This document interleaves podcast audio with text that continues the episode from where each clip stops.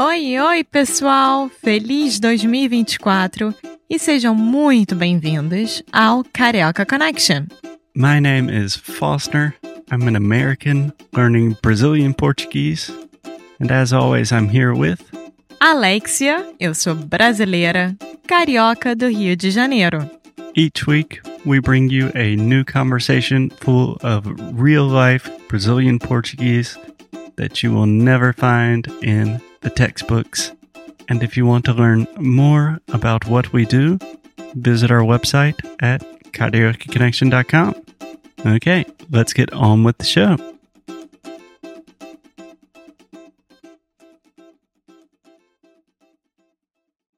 Hoje o Foster vai aqui falar sobre uma coisa bem complicada. Eu vou falar? Você está brincando?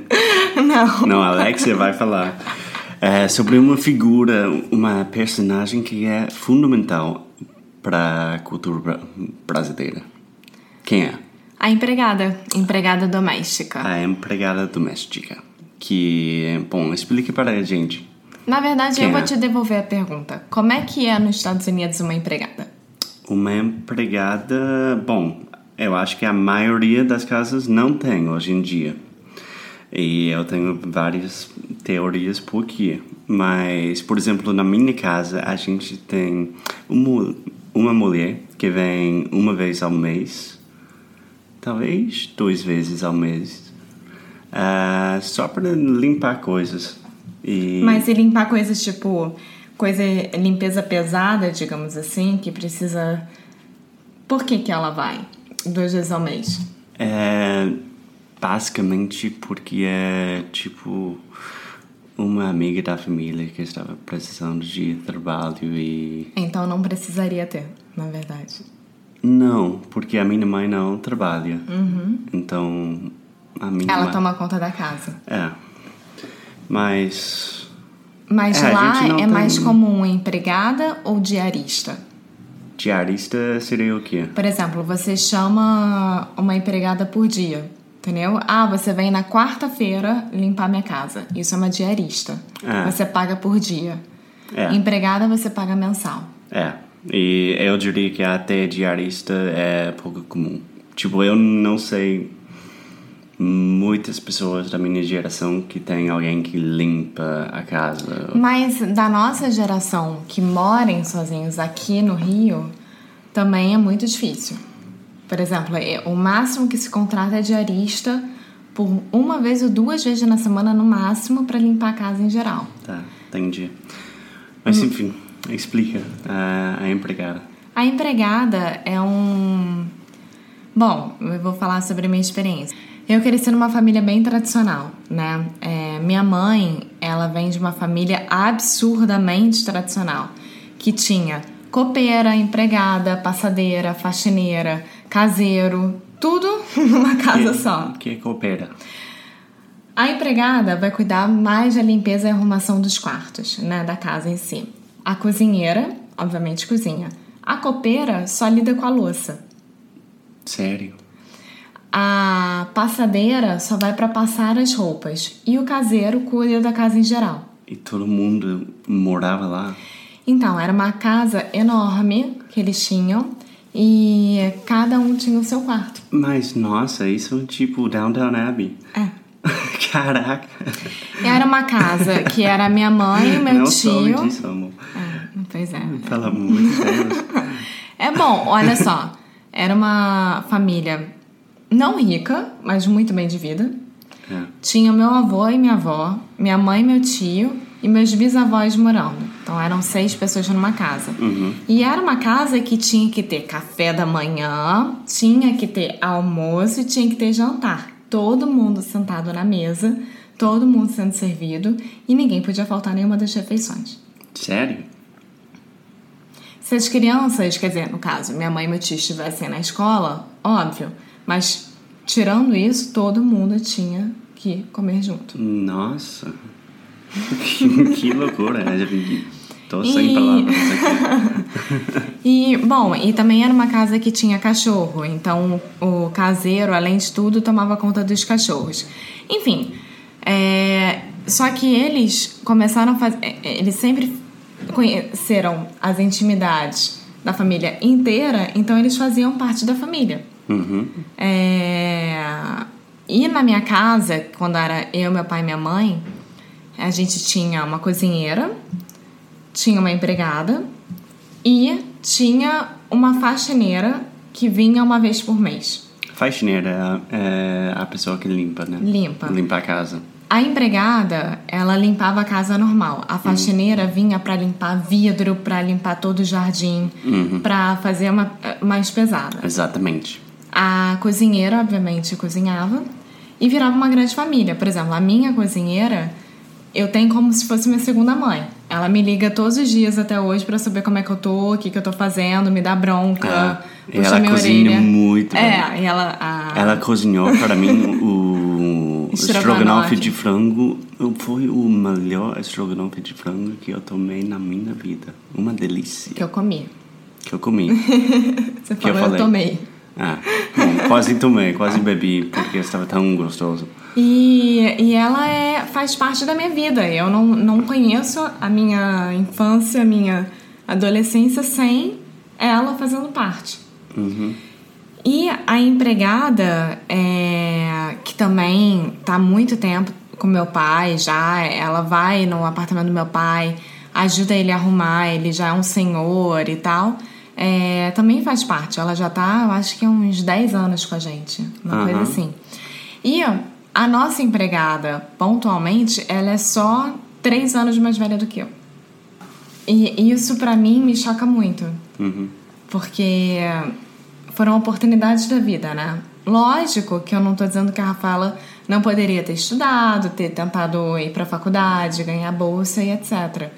Mas tem famílias mais humildes que a mãe é empregada, a avó foi empregada, a bisavó foi empregada, então todo mundo segue. Mas hoje em Isso. dia a empregada ainda é considerada tipo um emprego mais humilde, né? Mais do Mais ou menos, porque agora. classe baixa. É, sim, sim. Mas agora, com as novas leis trabalhistas, elas ganharam muito, muito mais importância, digamos assim. Elas têm a carteira assinada, têm é, é, que cumprir hora. E tem algumas diferenças. Por exemplo, tem empregadas que são contratadas para chegar às 8 da manhã e ir embora às 7 da noite. Ou tem algumas que têm que dormir. É, na minha casa que eu moro com a minha tia-avó, tem duas diaristas. Elas são pagas diariamente. É, É, e elas dormem. é. Posso te fazer uma pergunta? Pode. O que o que você acha que isso faz para a cultura brasileira?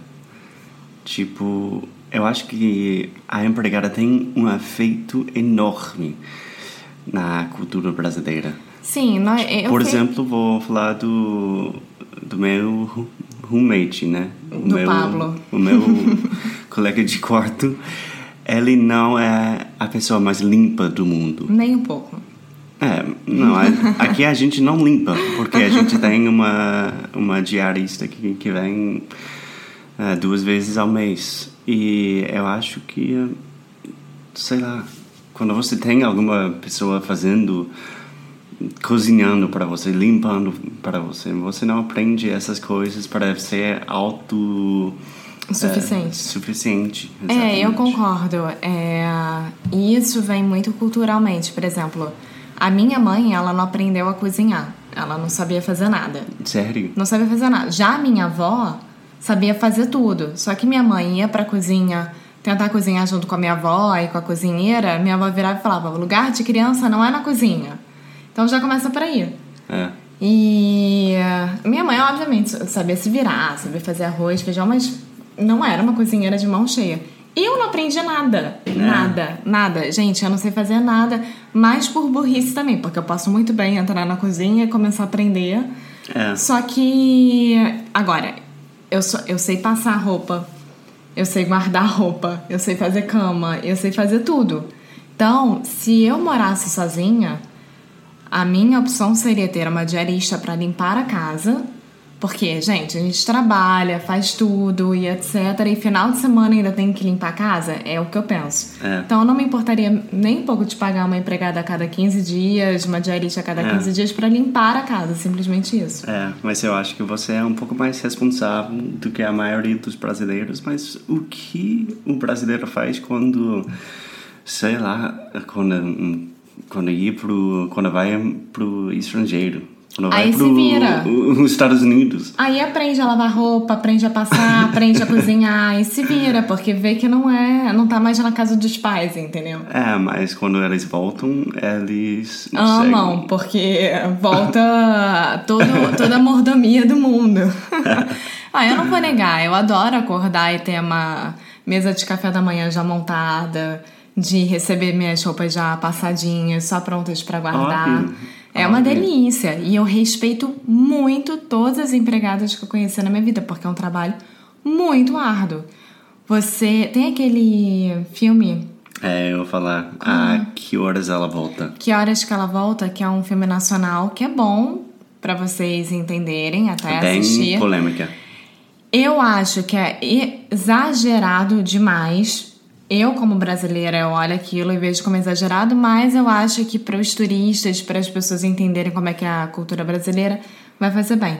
Porque é isso, a empregada, ela deixa a su- a sua criança em casa, o seu bebê em casa, e vai cuidar de uma outra família. Então, na verdade, você acaba vivendo a vida de uma outra família que não é a sua. Uhum. Isso eu acho que acontece muito, ainda. É. Que a história da, da empregada sempre é interessante. É, é. É. Alguém deve escrever um livro da, das crônicas do... E na verdade, acho que as empregadas deveriam escrever um livro sobre as famílias que elas É, cuidam, mas- digamos assim. É, mas não sei se elas têm as condições para claro escrever um livro. tem. Hoje em dia elas têm. Tá. Ah, bom, eu acho que é isso. É, a empregada é um papel muito importante dentro de uma família. Tem algumas empregadas que vivem a vida inteira com você, que te viram nascer e, enfim, te cuidam como filha. E tem outras que são as diaristas, que só fazem parte só por uma vez na semana da É. sua vida. É. Então, é uma figura super é, importante e é interessante na cultura. É, por exemplo, os nossos primos, a o Marquinho, não tem empregada. Tem só uma diarista que vai uma vez a cada semana limpar a casa. É, mas eles também são bem progressistas, né? São, mas é o que eu acho isso. Casal jovem não tem grana também pra ficar pagando, né? É, exatamente. Bom, mais alguma coisa? Não, você tem mais alguma coisa pra me perguntar? Não, esse foi interessante e educativo para mim. Tá bom, espero que vocês tenham gostado. Mandem mensagem, mandem e-mails. Estamos aqui. tá, valeu, gente. Tchau. Boa noite. Muito obrigada por ter escutado mais um episódio aqui do Carioca Connection. If you're still listening, we imagine that you are pretty serious about improving your Brazilian Portuguese. That's awesome. You should check out our website at cariocaconnection.com to learn more about our online membership, the CC Club. Some special students get personalized coaching with me and Alexia. So if you want to hang out with us and really improve your Portuguese in 2024, Agora é a hora. Então é isso, pessoal. Até o próximo episódio.